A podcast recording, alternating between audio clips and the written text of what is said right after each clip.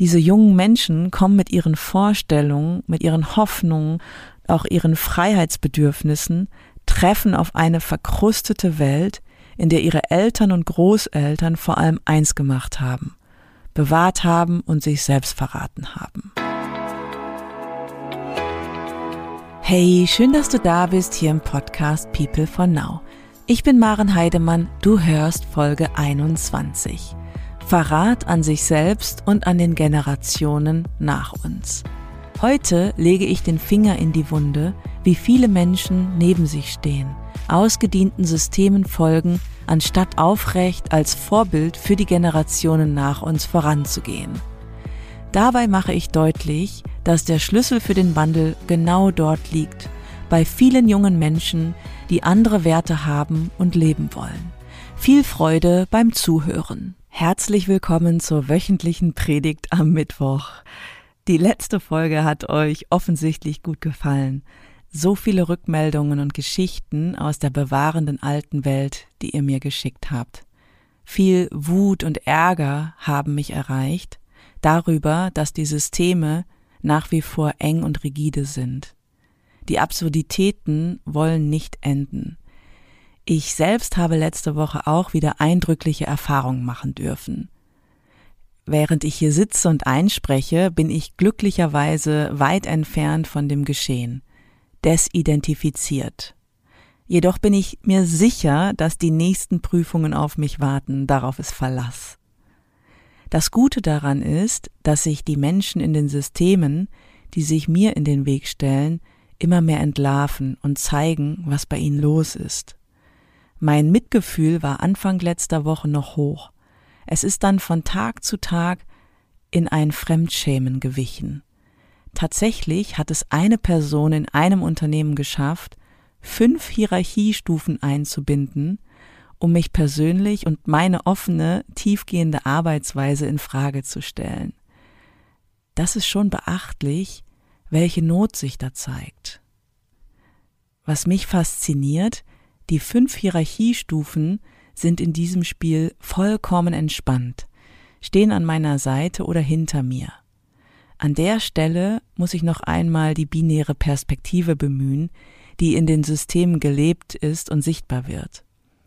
Die fünf Hierarchien sind in der Mehrheit mit Männern besetzt, was nun wenig überraschend ist, jedoch unterstützen diese Männer meine Arbeitsweise – und wenn ich das jetzt mal von meiner Person wegnehme, dann geht's um das Neue. Während auf der anderen Seite Frauen daran arbeiten, die Hierarchien und Regeln einzuhalten, das bisherige zu bewahren, damit versuchen eben dieses Neue zu verhindern. Woran liegt das? Zum einen natürlich an den Persönlichkeiten, zum anderen daran, dass Frauen häufig in diesen Systemen ganz unten in der Hierarchie in den schwächeren Positionen arbeiten. In Teilzeit, ein paar Stunden, um familienorientiert zu Hause der Care-Arbeit gerecht zu werden, um finanziell Sicherheit oder Unabhängigkeit zu haben. Das ist natürlich eine viel diskutierte Ungerechtigkeit, womit sich andere viel besser auskennen als ich. Wenn ich durch meine Brille hinschaue, ist es aus systemischer Sicht gar kein Wunder, dass die persönlichen Schatten der Frauen an der Stelle aufstehen. Das System fördert Ohnmacht und Minderwert.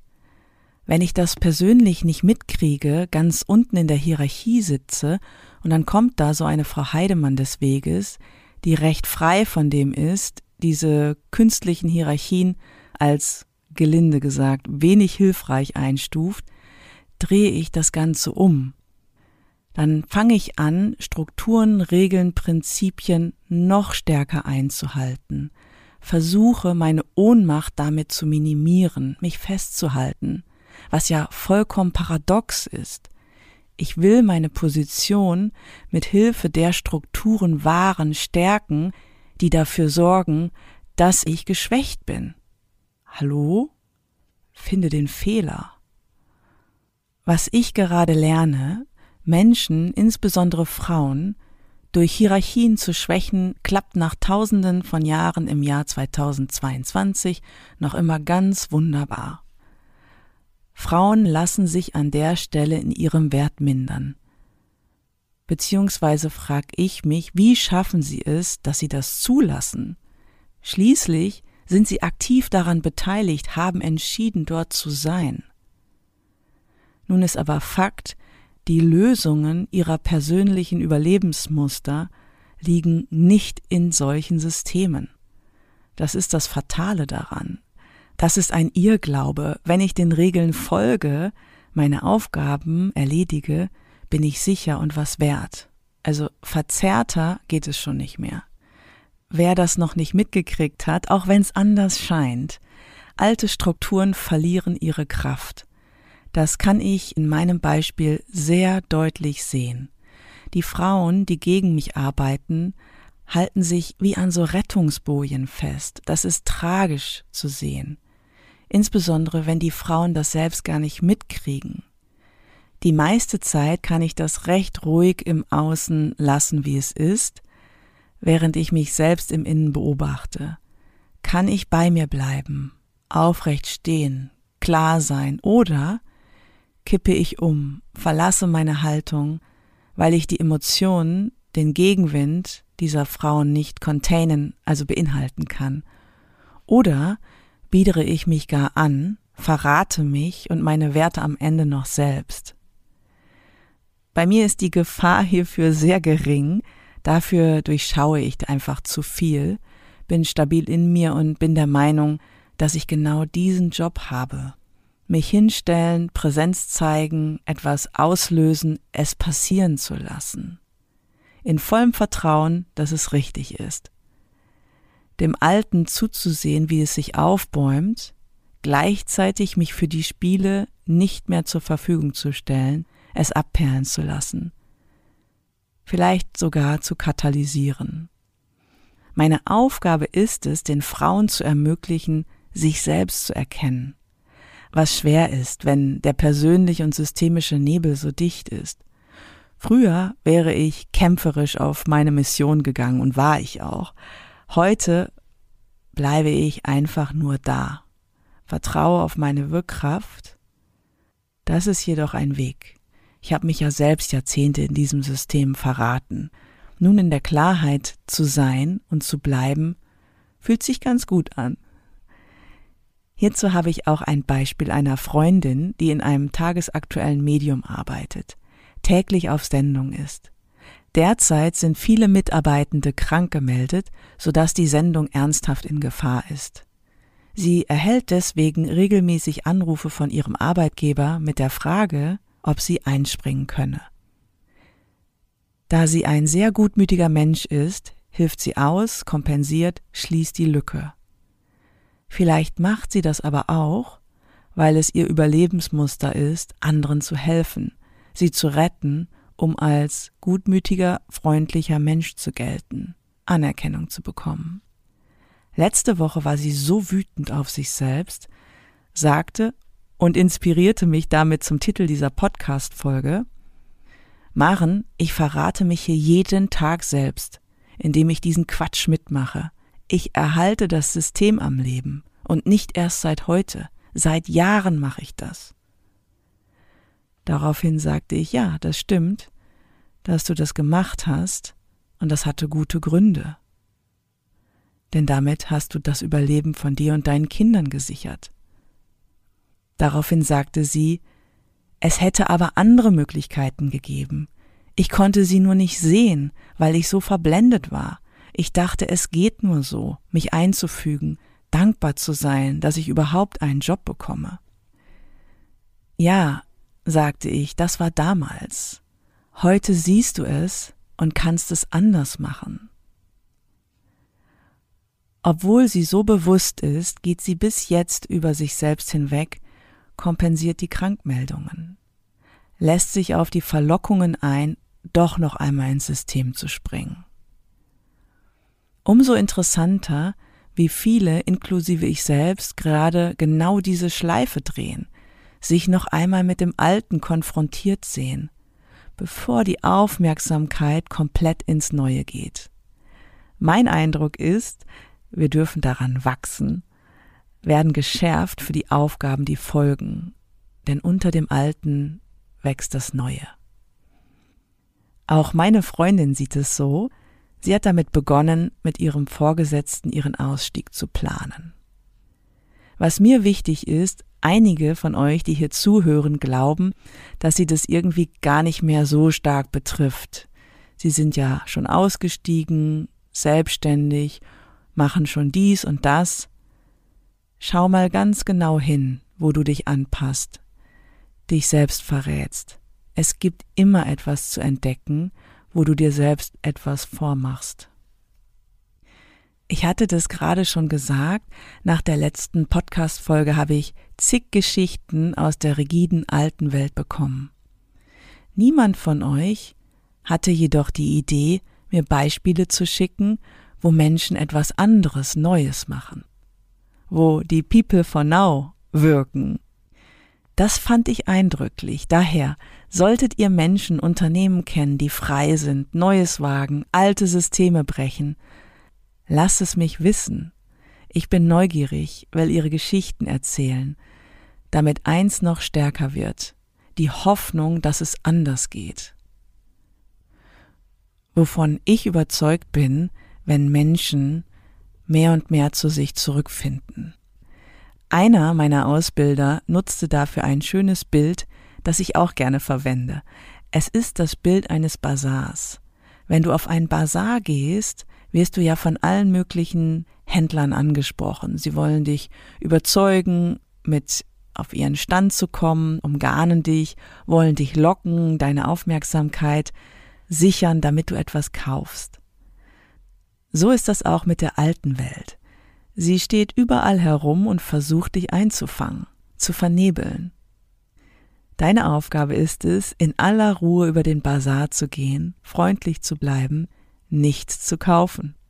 Das ist natürlich alles andere als einfach. Dazu noch eine weitere Metapher, die der reinen Weste. Hierzu ein anderes Beispiel. Gerade war ich auf einer Party eingeladen von Menschen, die sehr gern feiern. Normalerweise sind Partys nichts, was mich anzieht. Mich langweilt Smalltalk, die Zeiten von verrauchten Räumen sind bei mir lange vorbei, geschweige denn schlage ich mir die Nacht gern um die Ohren. Umso wichtiger fand ich es, dieses Mal dort zu sein, zu schauen, wie es mir da geht, mich zu beobachten, ob ich mit einer reinen Weste rausgehe, sprich, dass ich bei mir bleibe, meine Frequenz halte, nichts an mir anhaftet. Dieses Experiment lässt sich auf vielen Ebenen spielen, mental, emotional, energetisch. Also, hin zur Party, es fanden sich viele Menschen zusammen, die vor allem eins taten, sich mit Alkohol und Zigaretten wegzuschießen. Es war eindrücklich, das zu sehen. Oder besser, es war tragisch. Für mich ist das die Kehrseite von Regeln einhalten, Hierarchien leben. Hier wird kompensiert, bis der Arzt kommt, um sich nicht zu fühlen. An dieser Stelle gehe ich nun nicht weiter, sondern empfehle noch einmal die Folge 13 zum Thema Sucht zu hören. Zurück zur Party. Ich habe die Nacht durchgetanzt, habe für mich gesorgt, viel Wasser getrunken, geschaut, welche Menschen bei mir auftauchen, mit welchen Themen. Ähnlich wie auf meinen Bahnfahrten.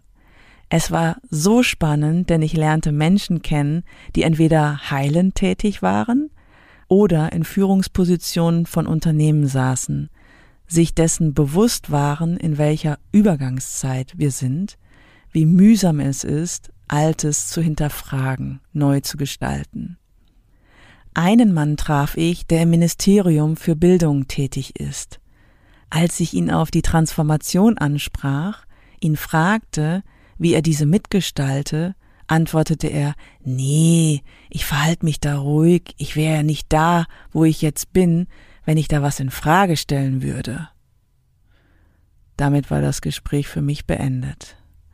Morgens um fünf sagte dann ein Mann vom Sicherheitspersonal, das bei der Party engagiert war, Wow, was ist denn mit dir los? Du siehst ja so krass frisch aus. Womit er recht hatte. Ich bin von der Party gegangen, morgens um fünf, voller Energie, mit einer reinen Weste. Nichts klebte an mir, niemand hing in meinem System, weil ich auf mich acht gegeben habe. Es war meine Entscheidung, bei mir auf meiner Frequenz zu bleiben. Wie geht das? Durch Selbstwahrnehmung und dadurch, dass du so hoch einschwingst, dass dich das Getöse um dich herum, das zwar da ist, nicht mehr erreicht, nichts mehr mit dir macht. Genauso versuche ich den Menschen in Unternehmen zu begegnen, die Altes bewahren wollen. Die Weste anziehen und am Ende des Tages überprüfen, wer oder was hat seine Spuren hinterlassen, wie beschmutzt oder dreckig gehe ich raus, selbst wenn ich mit Dreck beworfen werde. Erreichen sie mich noch? Rege ich mich auf? Hafte ich an? Falle ich raus, verrate mich oder reicht ihre Kraft gar nicht mehr? Wenn meine Weste rein bleibt, ist das für mich ein Zeichen für Desidentifikation. Du merkst es daran, dass dich nach der Party nichts mehr beschäftigt. Du über nichts und niemanden mehr nachdenkst, außer natürlich, jemand hat dich inspiriert, berührt, bewegt. Was passiert denn da, wenn ich mich verrate? Das Thema Verrat ist aus traumatherapeutischer Sicht ein sehr relevantes. Eigentlich der zentrale Konflikt, in dem wir Menschen uns befinden, wenn wir von unserem ursprünglichen Sein und Wesen abrücken, um Beziehungen zu sichern. Ich werde nicht müde, das zu wiederholen. Mein Ausbilder Larry Heller spricht an der Stelle vom belohnten Verrat an uns selbst. Sprich, sich selbst zu verlassen, um Bindungsbeziehungen zu schützen, wird belohnt. Das beginnt sehr früh zwischen Kind und Eltern. Sich zwischen seiner eigenen Authentizität und den Forderungen der Eltern entscheiden zu müssen, stürzt das Kind in heftige Konflikte. Das authentische Selbst bleibt auf der Strecke. Wie entwickelt sich das, dieses falsche Selbst? durch Eltern, die nicht bei sich sind. Im schlimmsten Fall chaotisch sind, narzisstisch, selbstabhängig. Eltern, die ihre Kinder parentifizieren. Das heißt, wenn Kinder missbraucht werden, plötzlich die Eltern ihrer Eltern werden. Oder wenn Kinder zu früh Verantwortung übernehmen müssen, wie zum Beispiel in Alkoholikerfamilien. Das sind jetzt drastische Beispiele und gleichzeitig entwickelt sich bei jedem von uns dieses falsche Selbst. Es ist immer nur die Frage, wie die Umstände waren und in welcher Intensität es dann geschieht. Die Eltern der Kinder, die diese Überlebensstrategie entwickeln, verlangen einfach oft sehr viel von ihnen. Da sind dann total übersteigerte Erwartungen und die Eltern haben große Pläne für ihre Kinder. Sie wollen ja nur das Beste, doch die Kinder merken, was dahinter steckt. Die Eltern hingegen drängen sie, damit ihre eigenen Bedürfnisse befriedigt werden.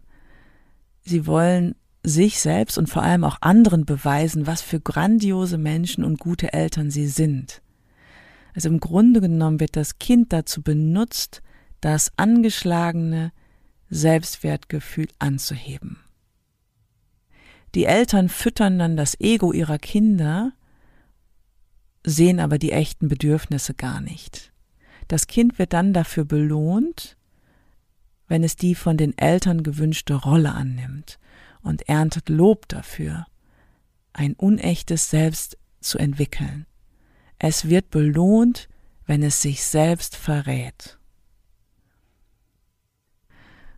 Die betreffenden Kinder und im Grunde wir alle lernen von klein auf an, so zu leben, wie es ihren Eltern oder der Gesellschaft ins Konzept passt. Sie werden dann zu denen, die ihre Eltern haben wollen, halten sich an die Regeln, verlieren dabei den Kontakt zu sich selbst, zwar nehmen sie bewusst oder auch unbewusst wahr, wie wenig Unterstützung sie bekommen, die sie, also für das, wer sie wirklich sind, aber sie sind gezwungen, gute Miene zum bösen Spiel zu machen. Sie sind sehr schlau darin herauszufinden, was ihre Eltern von ihnen wollen, um es ihnen dann zu geben. Später kann es gut sein, dass sich diese Kinder gegen die Eltern auflehnen. In jüngeren Jahren bleibt ihnen jedoch nichts anderes, als sich zu verraten.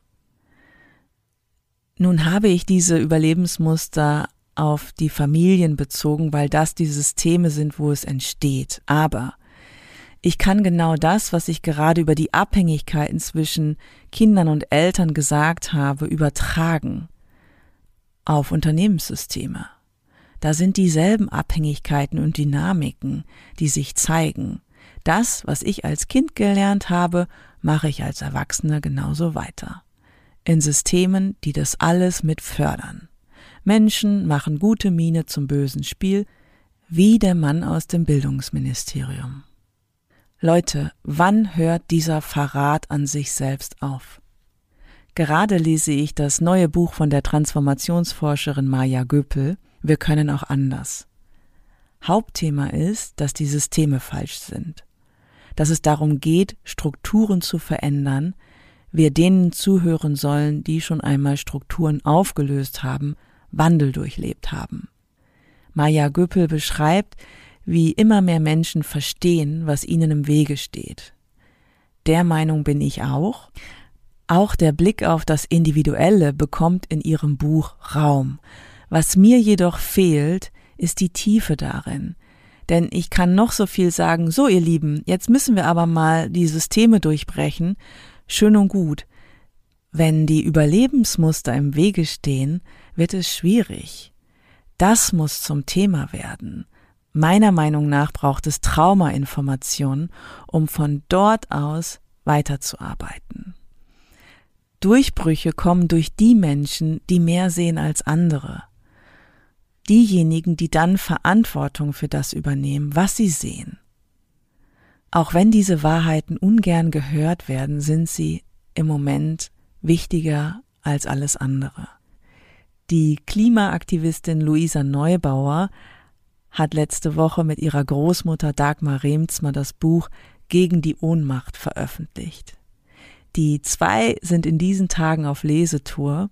Ich finde es klug und großartig, wie hier zwei Frauen über drei Generationen hinweg eine wichtige Stimme sind.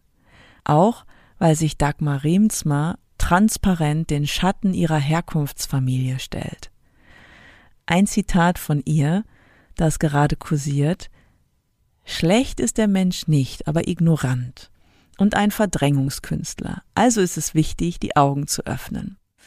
Im Grunde sehe ich das ganz genauso. Es ist nur nicht ganz so einfach aus meiner Sicht. Denn der Mensch verdrängt, dreht sich weg, weil er nicht anders kann. Weil er auf einer tieferen Ebene um sein Überleben kämpft. Weil er sich aus persönlicher Not verrät.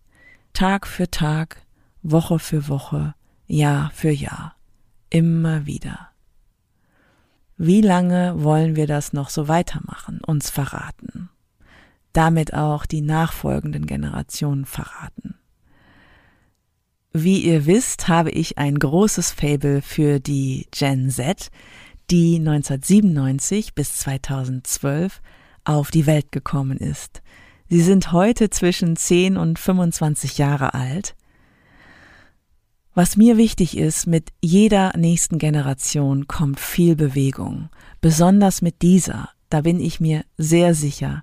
Es werden Dinge möglich, die vorher nicht möglich waren. Sie stellen das Alte in Frage, haben viel mehr Mut, das zu tun, weil sie weniger identifiziert sind.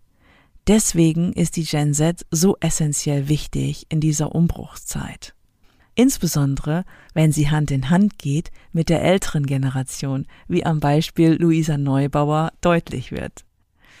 Gleichzeitig geht es der Generation nicht gut. Das ist auch eine Wahrheit, die gesehen werden will.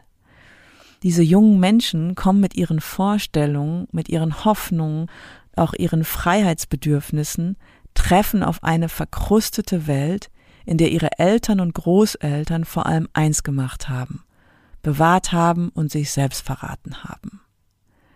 Angesichts dieser Trägheit, die wir, die Generation vor ihnen, zu verantworten haben, leidet die Generation unter starker Orientierungslosigkeit. Sie haben Sinnfragen, wissen nicht, was sie beruflich wollen, viele zeigen depressive Episoden. Es herrscht eine große Hilflosigkeit, ich verstehe das so gut. Erst gestern hatte ich per Zufall eine Begegnung mit einem jungen Mann auf einer Parkbank im Berliner Tiergarten. Er las ein Buch über Good Vibes und Mutual Attraction. So kamen wir ins Gespräch, das für uns beide total bereichernd war. Er war 19, hält sich für einen deepen Menschen, was ich bestätigen kann, macht sich viele Gedanken, wie das Leben weitergeht. Er war neugierig, offen, hatte gleichzeitig Sorgen, wie er und Gleichaltrige ihren Platz in dieser Welt finden. Als dualer Student hat er schon in verschiedenen Social-Media-Agenturen gearbeitet. Mit Hierarchien und Ausbeutung kann er nichts mehr anfangen. Für ihn stehen Selbstverwirklichung und Freiheit im Vordergrund, und das ist auch gut so. Genauso wie die Tochter meiner Freundin, die nach dem Abitur eine Ausbildung begonnen hat, anstatt zu studieren. Nach drei Monaten sagt sie, also fünf Tage Woche ist nichts, mir fehlt meine freie Zeiteinteilung ganz zu schweigen von den Hilfsarbeiten, die sie erledigen muss, anstatt eigene Projekte anvertraut zu bekommen. Sie lässt die Möglichkeit zu, die Ausbildung zu beenden, um ins Studium zu gehen. Seltsam, dass Unternehmen keine Auszubildenden mehr finden, woran das wohl liegt. Die Gen Z hat einfach keinen Bock mehr, sich selbst zu verraten. Die machen es viel besser als wir. In einer vorhergehenden Folge habe ich davon erzählt, dass ich so gern mit diesen Menschen arbeite. Im Gegensatz zu vernebelten Boomer-Teams sind Gen Z-Teams nach circa zwei Stunden synchronisiert. Die kommen mit einer ganz anderen Neugier, dem Wunsch nach Tiefe, Inspiration, haben Freude, sich auszuprobieren, zu experimentieren. Und ja, auch sie haben, wie ich jetzt gerade schon gesagt habe, ihre Probleme. Insbesondere haben sie auch viele Mobbing-Erfahrungen. Kürzlich hatte ich zwei junge Frauen Anfang 20, die heftigste Erfahrung in ihrer Schulzeit machen mussten, vor mir sitzen. Mit Eintritt in die Ausbildung und ins Studium war eine neue Chance da. Während ich mit ihnen arbeitete, äußerten sie ihre Unsicherheiten, die aufgrund des Mobbings entstanden sind. Sie machten ihre Verletzlichkeit sichtbar. Für alle anderen war das genau ein Schlüsselpunkt. Nun konnte für die beiden Frauen im neuen, sicheren Rahmen Heilung stattfinden. Beauftragt war meine Arbeit übrigens von einer Kundin, die selbst erstens sehr jung ist und zweitens ein Gen Z-Team drei junge Frauen in einem Unternehmen aufgebaut hat. Das gibt mir so viel Hoffnung, das Problem ist nur, die Vorstände in dem Unternehmen, die zur Boomer-Generation gehören, können das nicht sehen, welche Diamanten da sitzen.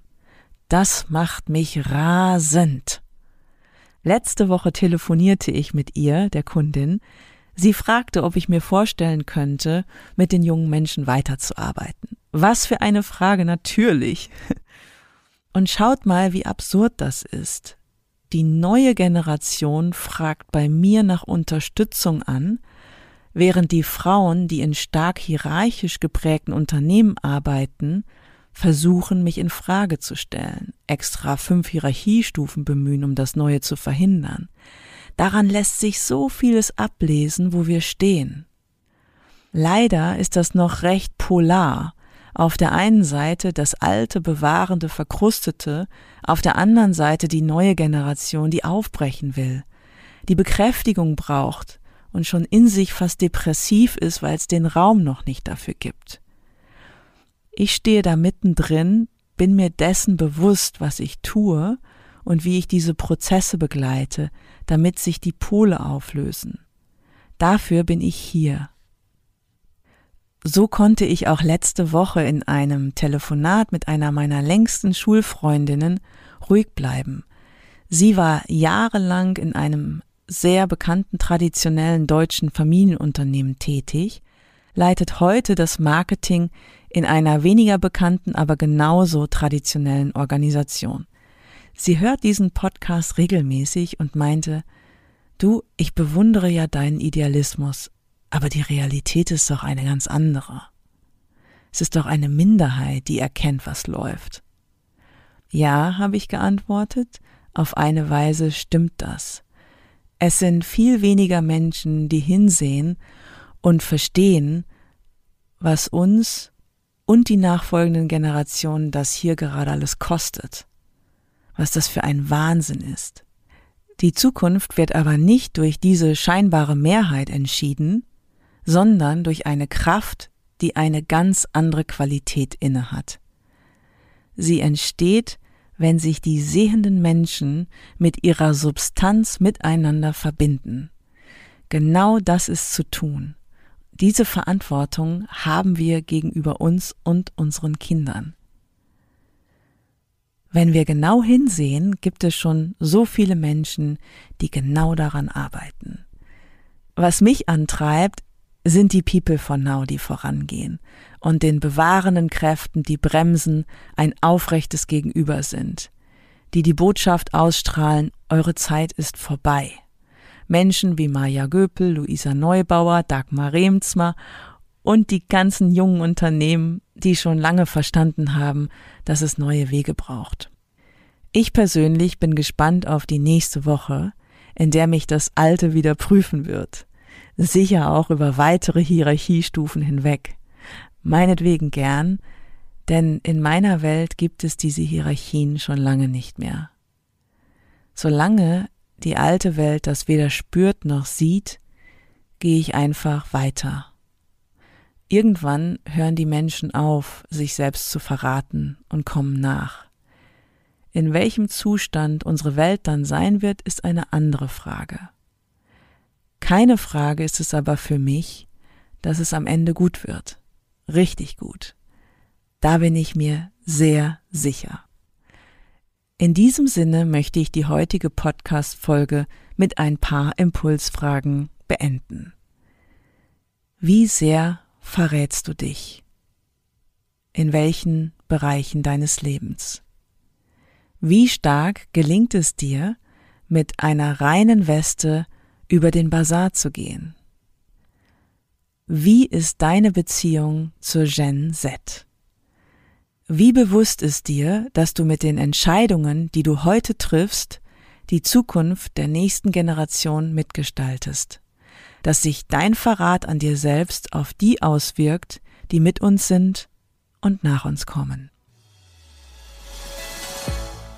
Das war's schon wieder für heute. Schön, dass du eingeschaltet hast und mit mir Zeit verbracht hast. Wenn du Impulse und Inspirationen bekommen hast und es dich interessiert, wie es hier weitergeht, nächste Woche Mittwoch erscheint eine neue Folge.